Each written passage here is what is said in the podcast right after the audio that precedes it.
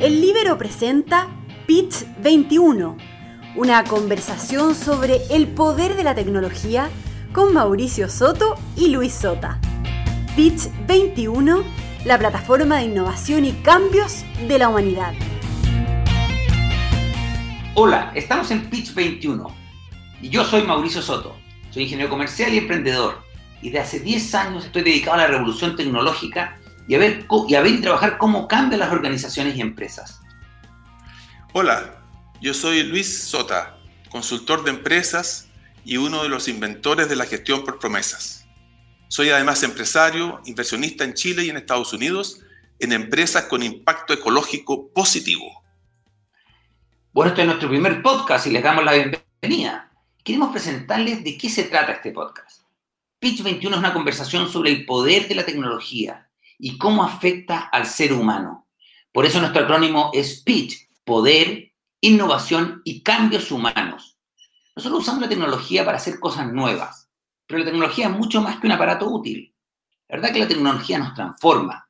¿ah? Por ejemplo, el arado, la canalización nos transformaron en agricultores hace miles de años. El automóvil, la televisión nos transformaron en consumidores. La pregunta entonces es, ¿en qué nos está transformando esta invasión de las redes digitales? ¿En qué nos transformará la biotecnología, la inteligencia artificial?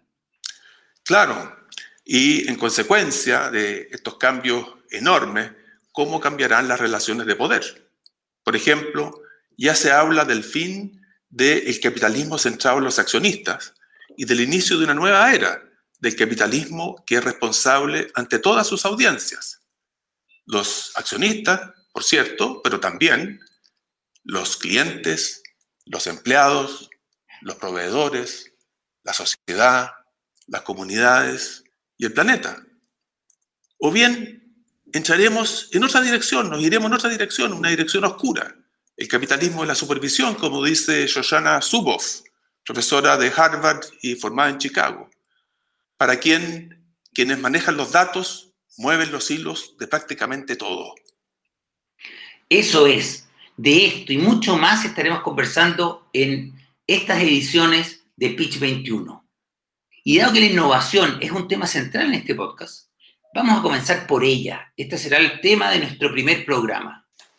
Y vamos a abrir una conversación con Luis sobre cómo se fabrica, se fabrica la innovación en la actualidad. Estupendo, vamos con eso. Entonces, Luis, vamos con el primer tema hoy día.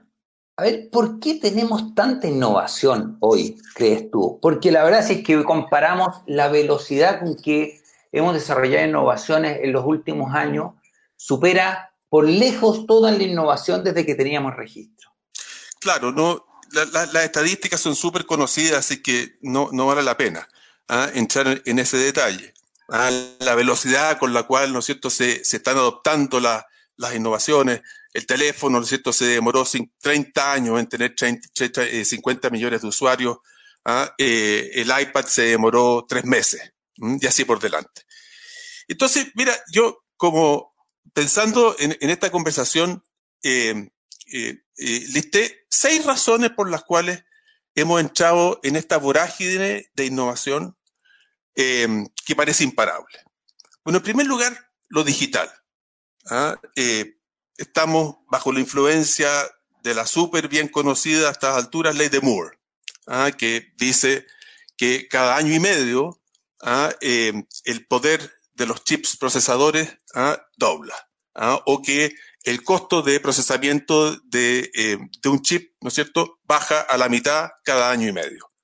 Y esto viene funcionando ya por hace 30, 35 años. Y, y no se ve un horizonte donde eso vaya a parar. ¿Ah? En segundo lugar, el fenómeno del software. ¿ah? Esto es súper importante porque eh, el software, a diferencia de los demás bienes, eh, tiene un costo de producción marginal igual a cero. ¿ah? Eh, cuando tú haces la programación, sacar una copia o sacar un millón es prácticamente lo mismo, no tiene más costo. si vendes una, claro, tienes que eh, meterle al precio de una, de una muestra, ¿no cierto?, el costo total ¿ah? y, tu utilidad. Pero si lo divides en millones y millones, obviamente, ¿no es cierto?, que, divide eso ¿ah? de una forma proporcional. Entonces, eh, el, que los softwares sean tan valiosos y que se puedan hacer software de, de, los más diversos tipos, permite, ha permitido que se desarrolle este fenómeno que eh, en conversaciones contigo, Mauricio, hemos llamado el, garayismo, ¿no es cierto? ¿Ah? Eh, jóvenes que en un garage parten compañías que después llegan a ser dominantes y más importante, incluso que sean dominantes, es que revolucionan completamente las industrias en las cuales se establecen. Sí, hable, mira, vamos a hablar, me, gusta, me gusta esa conversación del garajismo, así que la vamos a retomar. Sigamos con, las otras razones que... Déjame aportarte una razón que yo también veo en la línea de lo que tú dices. Y una cosa que también me llama la atención, que creo que ha ayudado mucho la innovación, es cómo cambió los costos de la comunicación. O sea, el acceso a la información ha crecido a una velocidad desconocida. Fíjate que, Luis, también mirando ahí las estadísticas, hace 90 años, tres minutos entre Nueva York y Londres costaban mil dólares. Hoy día, tres minutos entre Nueva York y Londres valen dos quintos de centavos de dólar. O sea, hay una caída de 200 mil veces del costo de estar comunicado. Y eso hace que hoy día tenemos la mitad del planeta comunicado y a una velocidad de compartir conocimiento o de saber lo que está pasando en otros lados que antes también era impensado. Claro, eso que tú acabas de nombrar eh, vale la pena recalcarlo porque eh, esta reducción tan radical del costo de la comunicación, ¿cierto? Que tú dices, eh, hace un siglo atrás costaba, costaba mil dólares, tres minutos entre Nueva York y Londres. ¿ah? Y hoy día esa misma comunicación cuesta tres milésimas de dólar.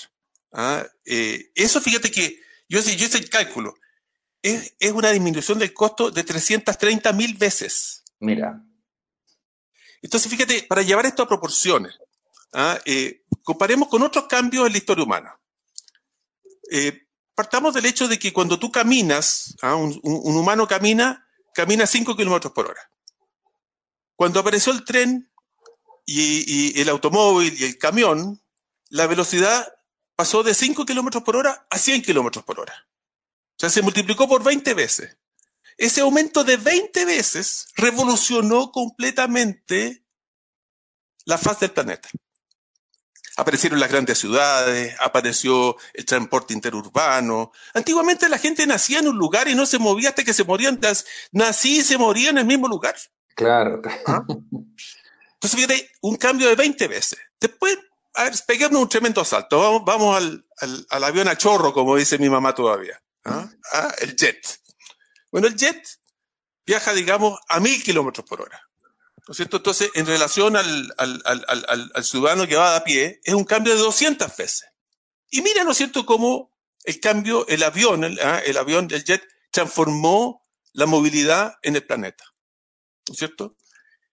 Fíjate que estamos hablando aquí ahora de un cambio, como tú lo dijiste, de 330 mil veces. O sea, nosotros no somos capaces de darnos cuenta cómo esto nos va a revolucionar. ¿ah? Entonces, lo único que yo tengo claro en relación a este tema es de que de aquí vamos a salir irreconocibles. ¿ah? Entonces, como tú hay una aparición, ahí hay una aparición, como llamarlo así. No, está buenísima la comparación porque en verdad permite poner en, en, una dimensión de impacto lo que estáis diciendo. Entonces, claro, el crecimiento de la inteligencia colectiva, llamémoslo así, de la posibilidad de que lo que invento yo hoy día, mañana lo tenga otra persona en eh, Sudáfrica, pasado mañana en India y en tres días más en China, es brutal. O sea, mira lo que está pasando con la vacuna hoy día. ¿cierto? Ah, hay, si tú te vas a, la prensa internacional, el otro día estaba leyendo en el New York Times, oye, son 35 laboratorios en el mundo que están haciendo vacunas de diferentes tipos, ¿cierto? ¿Y, cómo? Bueno, es con científicos de todas partes, ¿ah? eh, eh, en fin. Entonces, eso que tú dices es eh, exactamente un segundo factor ¿ah? de masificación de la innovación, es la comunicación ¿ah? de una enorme cantidad de gente. En tercer lugar, está que la innovación se ha transformado en una industria. Están los garages de los jóvenes ingenieros, científicos, etcétera, etcétera, ¿no es cierto? Pero estos garages ya reciben eh, financiamiento de una forma que está establecida. Primero, a un 10 mil dólares para desarrollar la idea. Si la idea es buena y pasa el examen, bueno, ah, los, los angel capitalists ah, te dan 30 mil dólares. Si consigues ah, eh, eh, eh, articular un business plan y ta, ta, ta, ¿no es cierto? 40 mil dólares. Y así nos vamos, ¿no es cierto? Entonces, hay una industria. otro tema por el cual hay tanta innovación. Hay muchos problemas, pues. Hay muchos problemas que pueden ser transformados en oportunidades para ser empresas. Fíjate que la industrialización ha producido el problema de eh, eh, climático, obviamente innegable, ¿ah? inescapable, ¿ah? ha producido la producción en masa que nos tiene convertido en consumidores eh, compulsivos em, y ha producido también la alienación de las personas. ¿ah? Y entonces tenemos ahí problemas enormes que, que va a haber que resolver. Tenemos la explosión demográfica.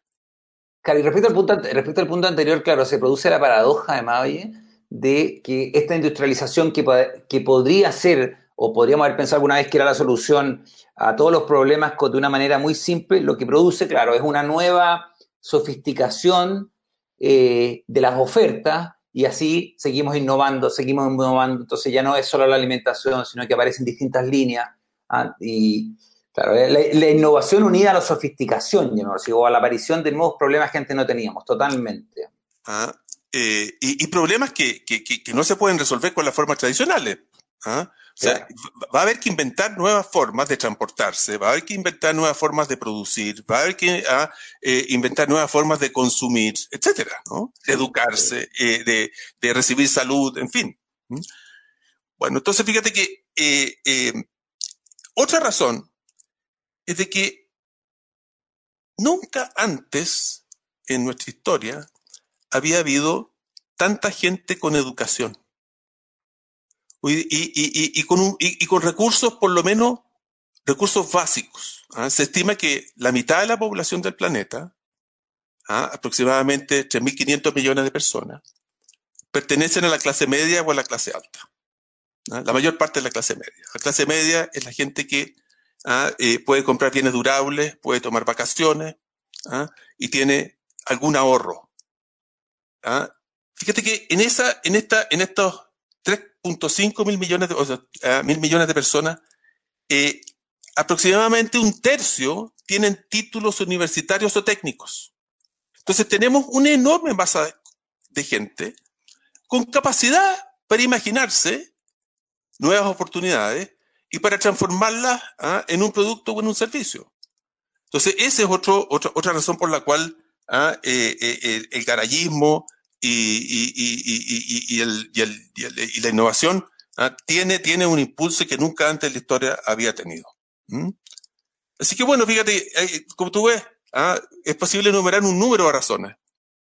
No, totalmente, está, está buenísimo, está buenísimo. Déjame tomar desde las razones, Luis, y veamos, detengámonos un segundo, porque creo que, que el garajismo tiene la, tiene la gran eh, ventaja de aprovechar ¿ah? o de ser, podríamos decir, la resultante de todas estas razones. Una vez que uno escucha todo esto, dice, bueno, sí, y entonces, ¿cómo innovo? ¿Quién, quién innova y cómo innovo? Entonces, hablemos un segundo del garajismo. ¿Quiénes, tienes en mente tú, Luis, que sean las grandes, quiénes son los íconos del garajismo?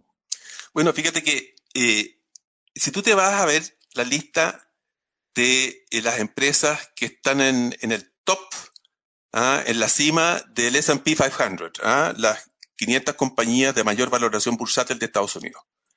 Ah, ¿Cuáles son las cinco compañías que están arriba? Está Apple, Google, Facebook, Amazon y Microsoft. Todas las cinco salidas de un garage. De un garage. Las cinco fundadas por una, dos o tres personas, no más. ¿Ah? Tomemos el caso Amazon. ¿Quién la funda? Besos con su señora. ¿Ah? Eh, eh, Apple, que es la funda, Jobs y Wozniak. ¿ah? Eh, eh, este, eh, Google, ¿ah? de nuevo, ¿no es cierto? Dos, y así. Nacidas las cinco mayores compañías del mundo hoy día, nacidas en un garage, hace la más antigua es Microsoft, ¿ah? que tiene 35 años. Las demás, incluso algunas, digo, como Facebook, más reciente, Facebook tiene, con suerte tiene 15 años. Oye, al escuchar la lista no deja de llamar la atención por qué no fueron las compañías establecidas, porque si vemos esa misma lista a principios de los 90 o incluso a finales de los 90, no está ninguna de estas cinco. Y uno se pregunta, o quizás Microsoft solamente, pero uno se pregunta por qué las compañías establecidas no fueron capaces de haber producido ellas la innovación, ¿ah? porque enfrentaban las mismas, tenían los mismos fundamentos o razones que tú has dado, y sin embargo, fueron cinco desarrolladores de Garage los que establecieron las compañías que 30 años después ocupan las compañías, ocupan los espacios de mayor valor. Bueno, que lo que está clarísimo es que las burocracias no sirven para innovar a la velocidad que se requiere hoy día. ¿ah? Eh, eh, grandes empresas, íconos del siglo XX, produjeron tremendas innovaciones. ¿ah? El caso más paradigmático es IBM. IBM es la gran compañía del siglo XX. ¿ah? Es la compañía del siglo XX por excelencia. Dominó la computación durante más de 50 años, pero sin rival. ¿ah? Eh, y IBM, eh, eh, bueno, ya te voy a decir un poquito más de IBM, pero IBM, General Motors, todo Detroit en realidad, ¿ah? ATT, ATT. ATT tenía sus laboratorios en New Jersey, los Bell Labs. Los Bell Labs son los culpables de todo lo que estamos viendo hoy día, porque ahí se inventó el transistor. ¿Ah? El primer chip se hizo eh, en Bell Labs. ¿ah? Y ellos no se dieron cuenta de lo que estaban haciendo. ¿Y sabes tú quiénes se dieron cuenta de lo que estaba pasando? Ellos, digo, los ingenieros, los científicos y los ingenieros de Bell Labs inventaron el transistor. ¿Ah? Eh, ellos, eh, y, y no, no, sabían qué hacer con él. Pero fueron de visita a Bell Labs eh, unos japoneses de Sony y de Itachi. Y cuando vieron el transistor, ellos dijeron, con esto vamos a hacer la mini radio. Hasta entonces las radios eran unas radios de tubo, claro. que se calentaban, ¿no es cierto? Y enorme. Y con eso nació la radio a transistor, la radio que la gente llevaba al estadio.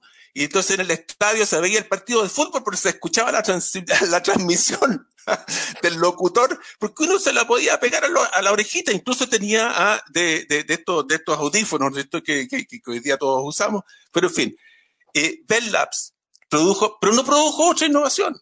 ¿ah? O tú tienes eh, Kodak, otra enorme compañía del siglo XX, también emblemática.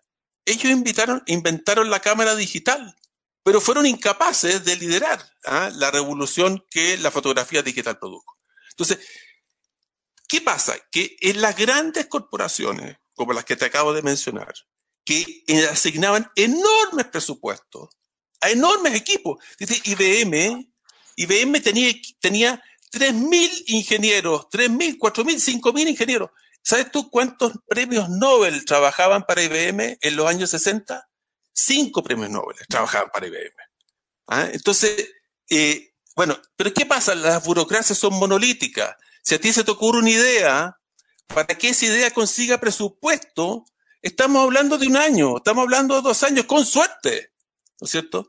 Entonces, claro, yo siento que las compañías, eh, claro, y, lo que nos pasó con las compañías estas que hemos llamado de garage, porque hoy día son las más valiosas también, es, es que trajeron un modelo nuevo, no solamente trajeron el garage, sino que después incorporaron sistemáticamente, a mí me llama mucho la atención eso, sistemáticamente la adquisición de la innovación. O sea, compañías como Amazon, ¿ah? como Apple, son compañías que están sistemáticamente comprando innovación y comprando compañías. Fíjate que hice una revisión rápida ¿ah? de los últimos tres años de Amazon, solo el último tiempo, ¿no? Comprando compañías en seguridad del hogar, comprando compañías en robotización de, centros de distribución, compra compañía en optimización del Wi-Fi. Y para qué contar un poco más atrás, compañías de retail tipo Sapos, tipo Audible. Y cada una de esas compañías, Luis, que eso es lo que encuentro muy notable en términos de su lógica de innovación, las pudieron adquirir y no solo adquirir, sino que además las pusieron adentro sin afectar su cultura. Entonces, en vez de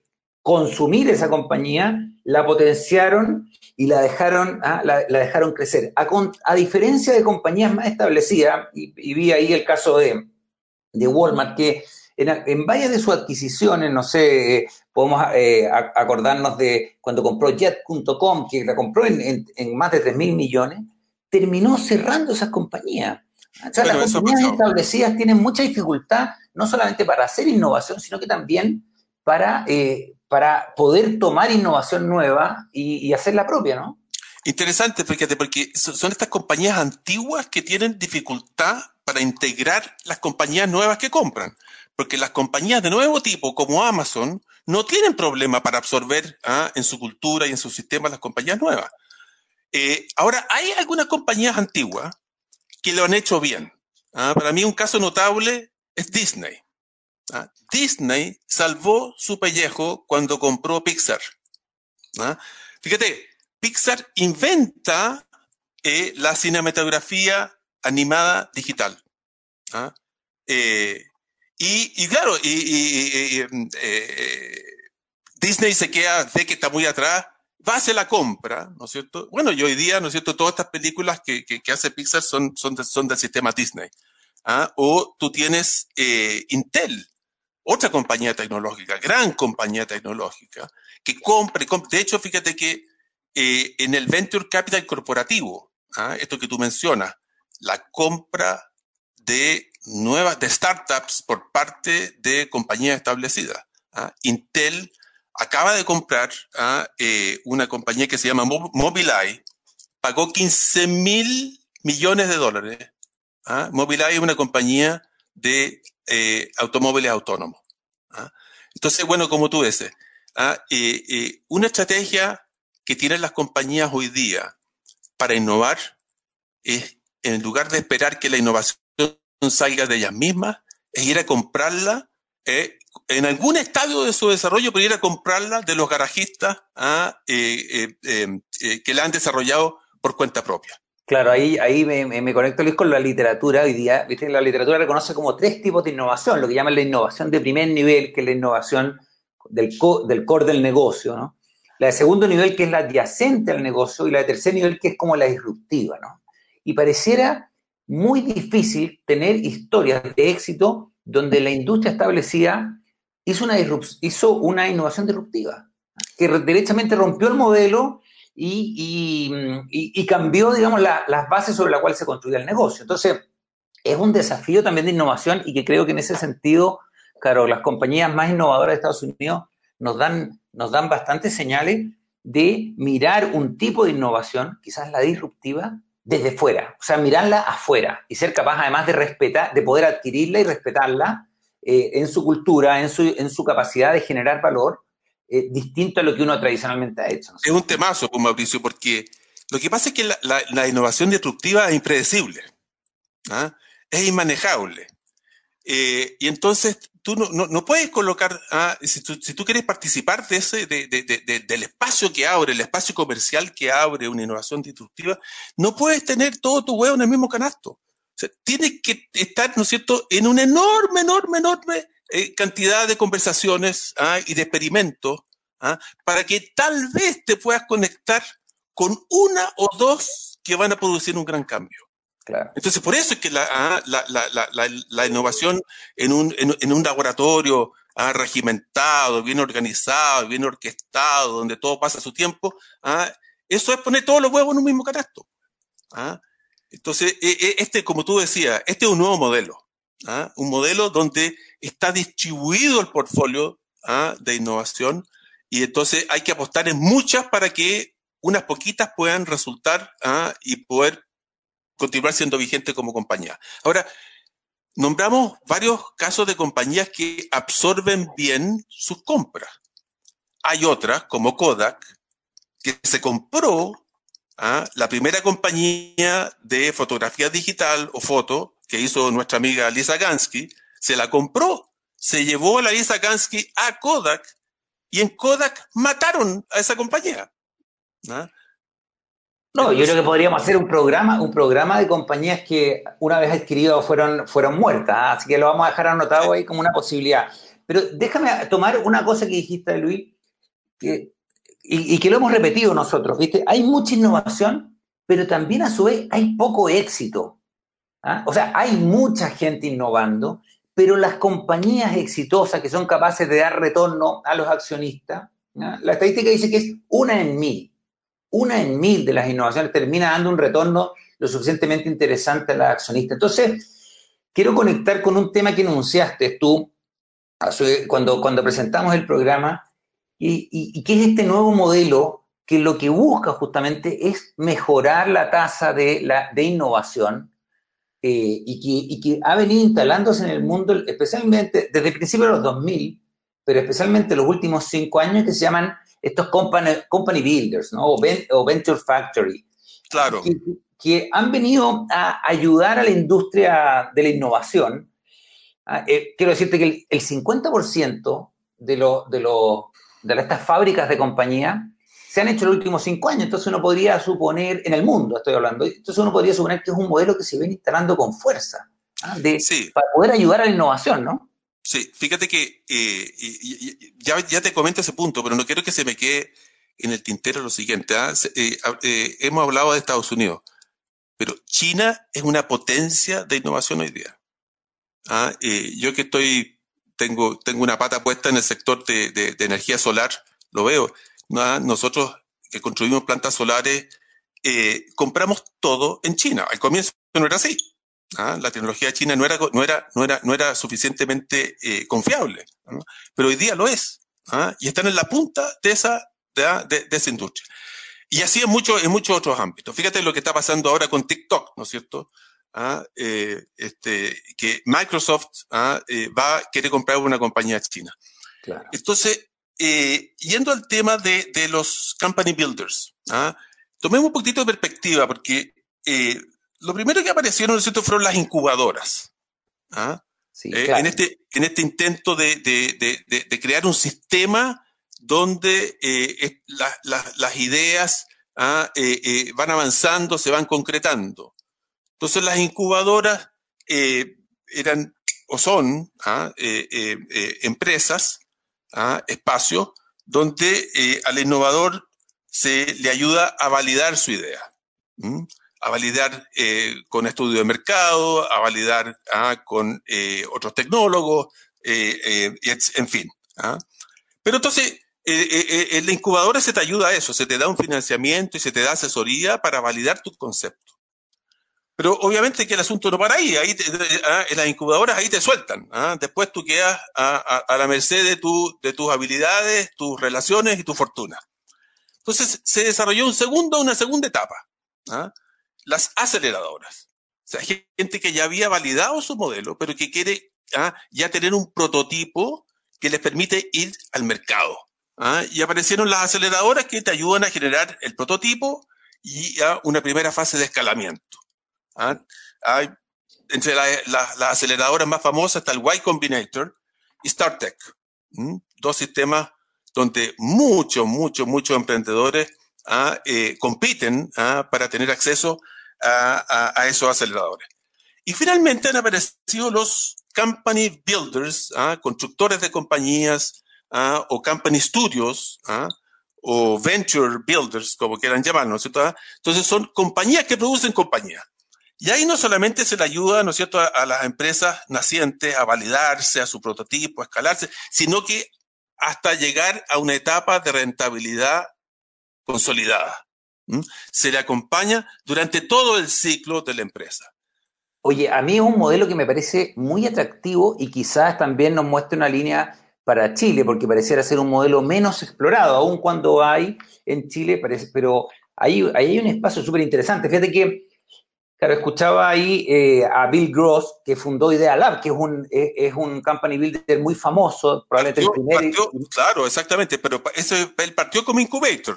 Claro, y fue evolucionando, pero él decía, claro, que eh, miraba y, y también coincide con una encuesta que se hizo en el último encuentro de startups en, em, en Londres, una encuesta donde la gente decía, los emprendedores decían qué era lo que más echaban de menos o lo que más les faltaba en su capacidad emprendedora. Y fíjate que, contrariamente a lo que espontáneamente uno podría pensar, que serían fondos, ¿ah? lo que más le faltaba era experiencia. le faltaba experiencia para poder apreciar el momento, le faltaba experiencia para poder cerrar bien el modelo de negocio, le faltaba experiencia para poder modelar bien la idea. Y en ese sentido, los company, estas company factory ayudan mucho en eso, ¿no?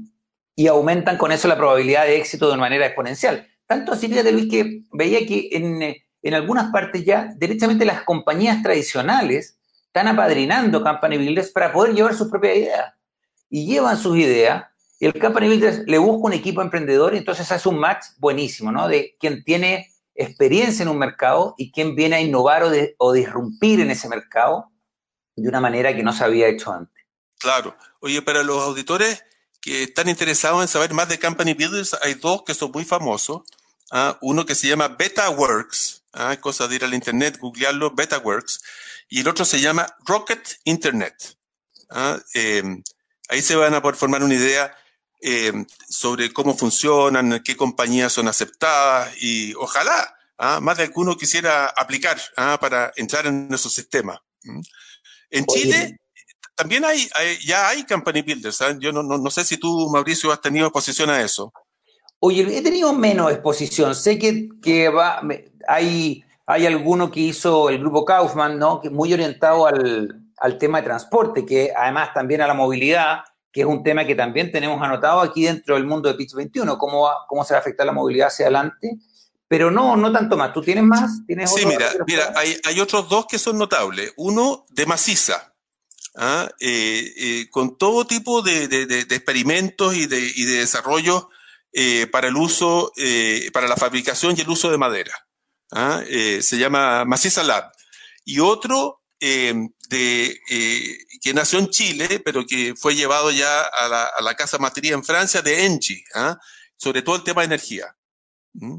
Sí, está bueno. Y, creo que también hay algunas evoluciones en la línea que tú decías, Digevo Ventures también me habían, me dijeron que también ha ido, se ha ido más hacia ese mundo del company builders, pero claro, que, que merece ahí quizás dedicarle algún programa y verlo más en detalle más adelante. Oye, déjame, antes de que nos pille el tiempo de nuestro primer podcast, déjame mencionarte una, una línea de innovación más que, que afuera se ve muy activa y en Chile un poco menos, y que me llama la atención mirando afuera, y nosotros lo vimos junto en algunos de los viajes de innovación que hemos hecho, estos, estos muros gigantescos que tienen patentes.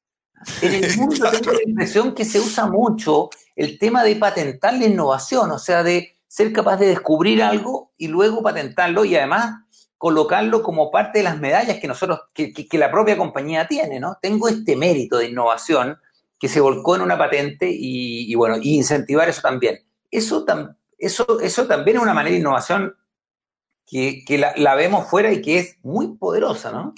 Bueno, eh, que eso requiere ah, de, de, de, de, mucho know-how, o sea, tú para, para patentar algo tiene que ser radicalmente novedoso. ¿ah? Eh, y bueno, Oye, eh, eso es, es, muy impresionante. ¿ah? Eh, cuando tú entras a las compañías en el Silicon Valley y, y, y ves a la entrada ¿ah? esto que ellos llaman el patent wall. ¿Ah? Eh, eh claro. ¿ah? Eh, a mí me impresiona mucho porque además es muy bonito el lugar, ¿ah? la entrada de Adobe, la compañía del PDF, de, de, de, del Photoshop, etcétera es la patente, ellos tienen 28 mil patentes ¿ah? y no son ellos la compañía que tiene más patentes, ¿ah? pero esa es la cantidad de patentes que tiene una compañía como Adobe. Y tú vas a todas las compañías del Silicon Valley, las grandes compañías Intel, para qué decir, ¿ah? y tienes, claro, ahí eh, bueno, oye, Mauricio, somos un país chico, obviamente no vamos a tener compañías con 28 mil patentes, pero ojalá tengamos muchas con 100 patentes. ¿ah? Porque claro, el desafío, pero lo interesante es el desafío, la ruta que nos marca, ¿viste? Así como nos marcan algunas, nos marcan la ruta de, o nos muestran que compañías tradicionales que van a los Venture Factory y se, se unen y se alían, también hay una ruta relevante en el mundo de buscar innovaciones que nos permitan patentar y generar renta en el tiempo a partir de eso. Oye, Luis, déjame entonces ya para ir cerrando, hemos revisado ah, por qué hay tanta innovación, ah, cómo funciona, cómo podemos aumentar la probabilidad de innovación, cuáles fueron las razones que nos tienen hoy día en tanta innovación y también cómo disminuir la probabilidad de fracaso. Seguimos aquí en, conversación sobre BetaWorks y Rocket en Berlín. Deberíamos hacer una, visita, ¿no? Ah, podríamos eh, ir, eh, hacer una visita junto a, a, a, Rocket en Berlín que debe ser notable. De todas maneras, apenas el COVID nos deje viajar, para allá vamos. Muy bien.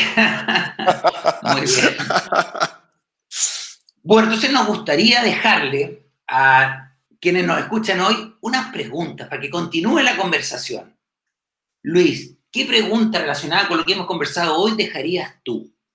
Mira, a mí me encantaría dejar un, desafío, a plantearle eh, a cada persona que nos escucha que piense en tres innovaciones que le gustaría llevar adelante ¿ah? y que eh, después de anotar en un papelito ¿ah? estas tres ideas que serían innovaciones interesantes, valiosas, ¿ah? que produjeran un beneficio eh, valioso para, mucha gente, te preguntaras con qué incubadora o qué aceleradora o qué company builder te podrías asociar tú y tu empresa para transformar estas ideas en proyectos.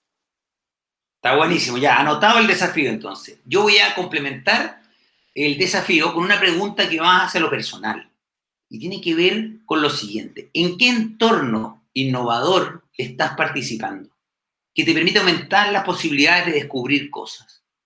Ah, esa es la pregunta. Picho 21 quiere ser uno de tus entornos innovadores, pero ¿en qué otros entornos innovadores? Buenísima, buenísima eh, pregunta eh, que deja de tarea Mauricio y eso me, me, lleva a enganchar con un libro que yo quisiera eh, recomendarle a quienes nos escuchan, ah, que es exactamente sobre ese tema. El título del libro es The Startup Community Way. ¿ah? de Brad Feld y Ian Hathaway, recién salió del horno este año, y es un libro justamente sobre la construcción de sistemas de innovación. Ya, pues con eso, con el, desafío, la pregunta y el libro, ya llegamos al término de este programa. Queremos darle las gracias por haber participado, dejarlo invitado a nuestro próximo podcast, hoy que vamos a hablar sobre las ciudades, cómo van a ser las ciudades del futuro y en particular ¿cómo van a ser después del COVID-19? ¿Ah? Que ya si teníamos una tendencia, el COVID-19 la modificó, la aceleró, bueno, y lo vamos a conversar en el próximo programa. Así que, bueno, muchas gracias por haber estado acá, habernos escuchado les deseo lo mejor. Así es. También yo le doy las gracias y le mando un abrazo a todos quienes nos han escuchado.